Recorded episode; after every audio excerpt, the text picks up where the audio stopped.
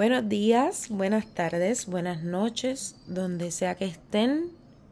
Comenzamos hoy con la sinfonía de la naturaleza. Esta sinfonía se manifiesta en la mañana y en las tardes. Y la quiero compartir un poco con ustedes.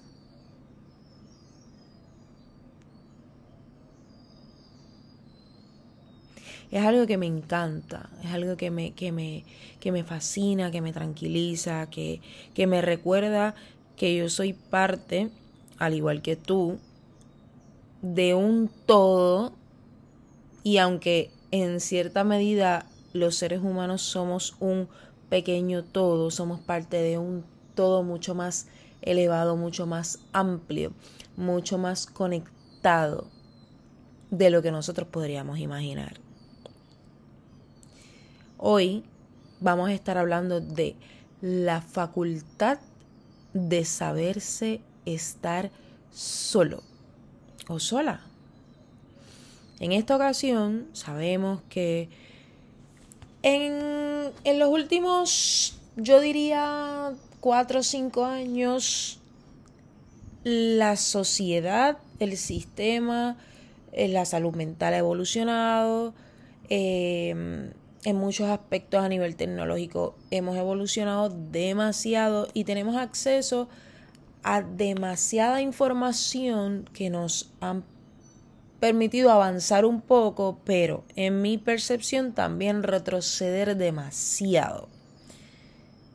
No porque no tengamos el acceso, sino porque aun teniendo el acceso, nos quedamos muchas veces en el mismo lugar en el mismo tiempo y espacio. Estamos escuchando constantemente que hay que soltar, que hay que estar solo, que hay que em, aprender a, fluir y, y, todas estas cosas que se han vuelto cliché y desde mi perspectiva están sobrevaloradas, incluyendo la misma soledad está sobrevalorada. Me explico. En mi carácter personal, yo soy una persona bastante solitaria a pesar de ser extremadamente sociable. Y podemos ser ambas cosas. O sea, eh, hay, una, hay una contradicción constante entre lo que debemos y no debemos ser. Y, y está erróneo, porque nosotros, los seres humanos, que somos seres sumamente cambiantes, no somos estáticos, podemos ser ambas cosas.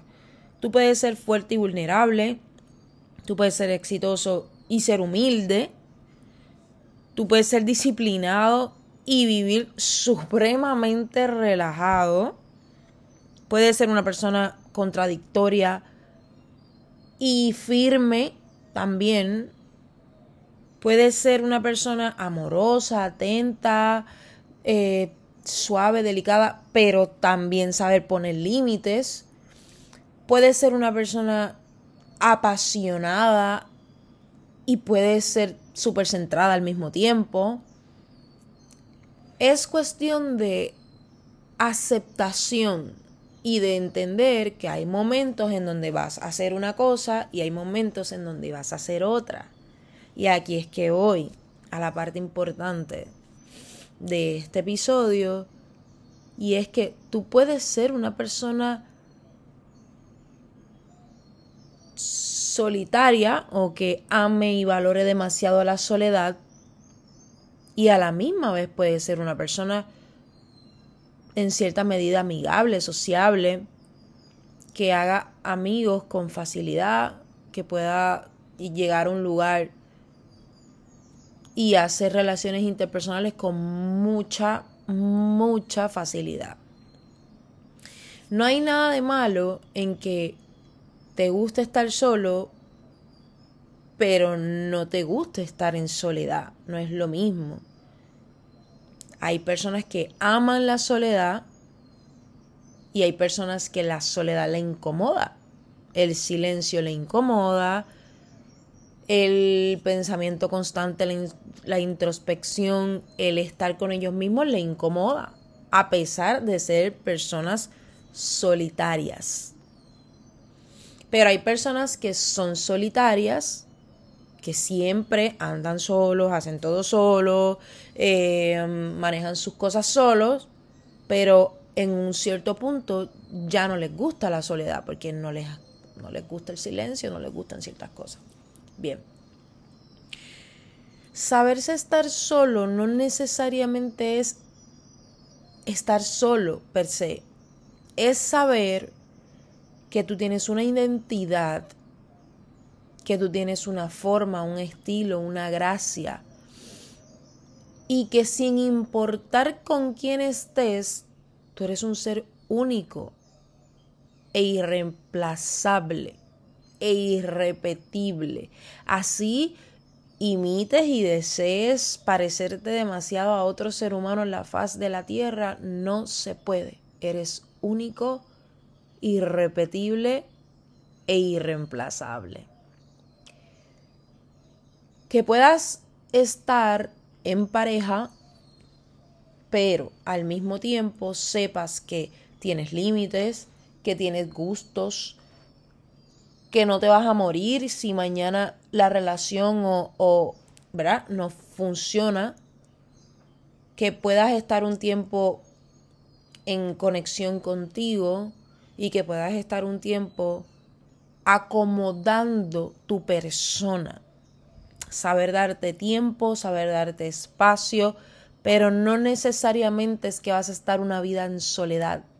Una vez uno trabaja con lo que tiene que trabajar y se hace responsable de la parte que le toca, ya, diría yo, en mi experiencia, has aprendido un poco lo que es estar solo. Otra cosa muy distinta es enamorarse de la soledad, enamorarse de uno mismo enamorarse de, la introspección. Eso es otra cosa. Estas personas que permanecen solas por demasiado tiempo, se acostumbran, puede que llegue alguien a su vida, no vemos que avance demasiado, no porque la persona tenga un problema, es que a veces nos enamoramos de eso.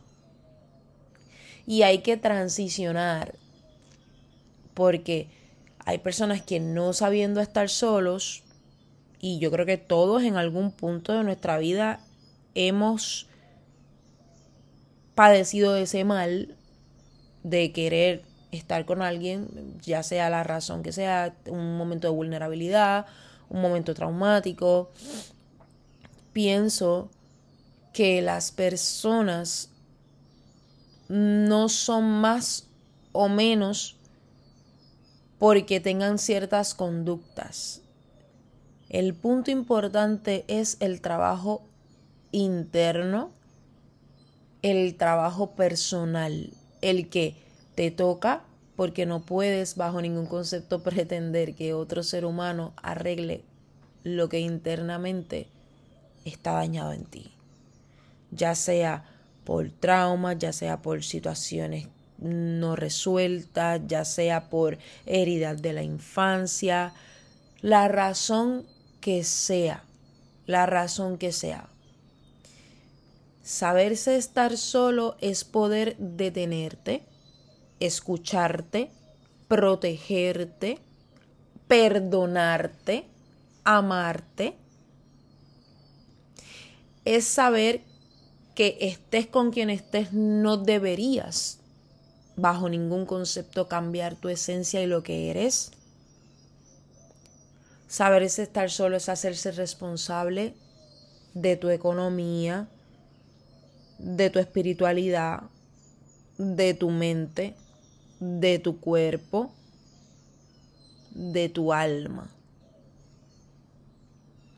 Saber estar solo es saber decir no cuando hay que decir no porque hay situaciones, cosas y relaciones que las usamos como un empañetadito, pero un empañetadito mal aplicado. Tomamos decisiones para empañetar otro descuadre que teníamos Y lamentablemente en la mayoría de las ocasiones, según lo que mi experiencia ha visto, empañetamos y el resultado después es peor porque se te cae el empañetado con la pared que tenías anteriormente. A veces hay que romper, resanar y eventualmente pintar y decorar. Pero es un proceso. Saberse estar solo es poder permitirse pasar por ese proceso.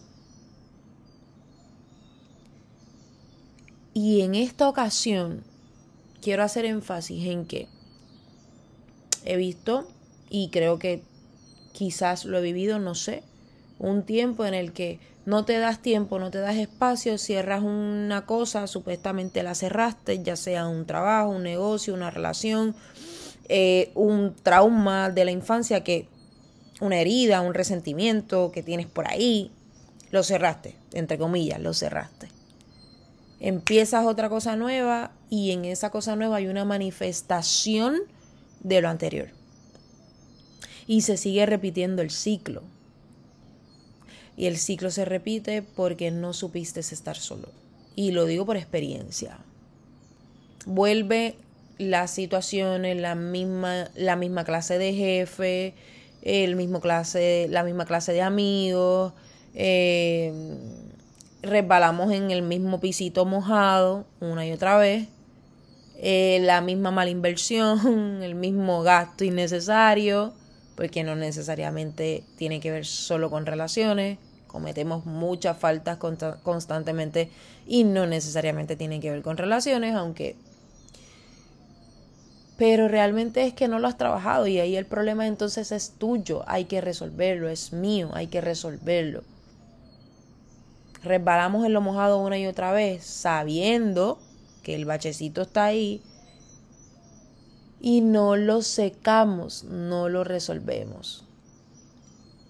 Saberse estar solo es saber darte la oportunidad de ser feliz en el momento en el que la felicidad llega sin temor alguno sabiendo que en donde está implicado la conducta, el comportamiento de otro ser humano, hay pues estadísticas. Hay una parte que te toca y hay una parte que definitivamente le toca a la otra persona y no la puedes controlar. No la vas a poder controlar nunca. La persona puede hoy querer y mañana no, y eso no lo puedes controlar. Puedes controlar tu parte, lo que te toca y hacer lo mejor que puedes con lo que tienes para que puedas vivir feliz, sea que avances o que no avances, sepas estar en soledad. Estar en soledad para una persona puede tomarle dos semanas, a otra le puede tomar dos meses, a otra le puede tomar tres años y a otra 10. El tiempo que a ti te toque es el tiempo el que debes honrar. El tiempo en el que tú te hagas totalmente responsable. A mí tal vez una situación me puede tomar un mes o dos porque tomar acción es importante. En la medida que tú tomas acción, mientras más rápido tomas acción, pues obviamente el resultado se ve hay situaciones y hay situaciones. A lo mejor una me toma dos semanas, dos meses y otra me toma diez años. Y no pasa nada. No le pongas tiempo a tu proceso y no le pongas tiempo al proceso de nadie. Entiende, entiende que cada uno va a tener un tiempo establecido en base a la responsabilidad que tome con su proceso. Si esa persona se compromete, probablemente sale rápido. A lo mejor no, porque a lo mejor ese proceso simplemente es el reflejo de otro que está más profundo, más oculto allá abajo y hay que trabajarlo. Pero vuelvo y repito, como les he dicho en reiteradas ocasiones, hay que ir a terapia, hay que leer, hay que escribir y hay que buscar ayuda de los que saben. Hay que manejarlo. No nos gusta, probablemente no es agradable, lo sé, pero hay que manejarlo. Es necesario que nos hagamos responsables de lo que nos toca. Se llama responsabilidad afectiva y colabora para ti y colabora para los de afuera. Así que saberse estar solo no es necesariamente encerrarte, aislarte. Y no juzgo a nadie, todos tenemos procesos, pero no es alejarte, aislarte y desaparecer de la faz. Si eso es terapéutico para ti, te ayuda y no te entierra, hazlo. Yo creo en ello. Pero si alejarte y aislarte es dañino para ti, no deberías bajo ningún concepto practicarlo. Saberse estar solo es saber tomar decisiones certeras para el bienestar de tu persona. No necesariamente tienes que ser soltero, soltera, porque hay que saberse estar solo estando en pareja porque somos seres sociables, claro que sí, pero somos seres individuales. Mentes individuales, sentimientos individuales, razonamiento individual, decisiones individuales. Espero que compartan esto con alguien que lo necesite.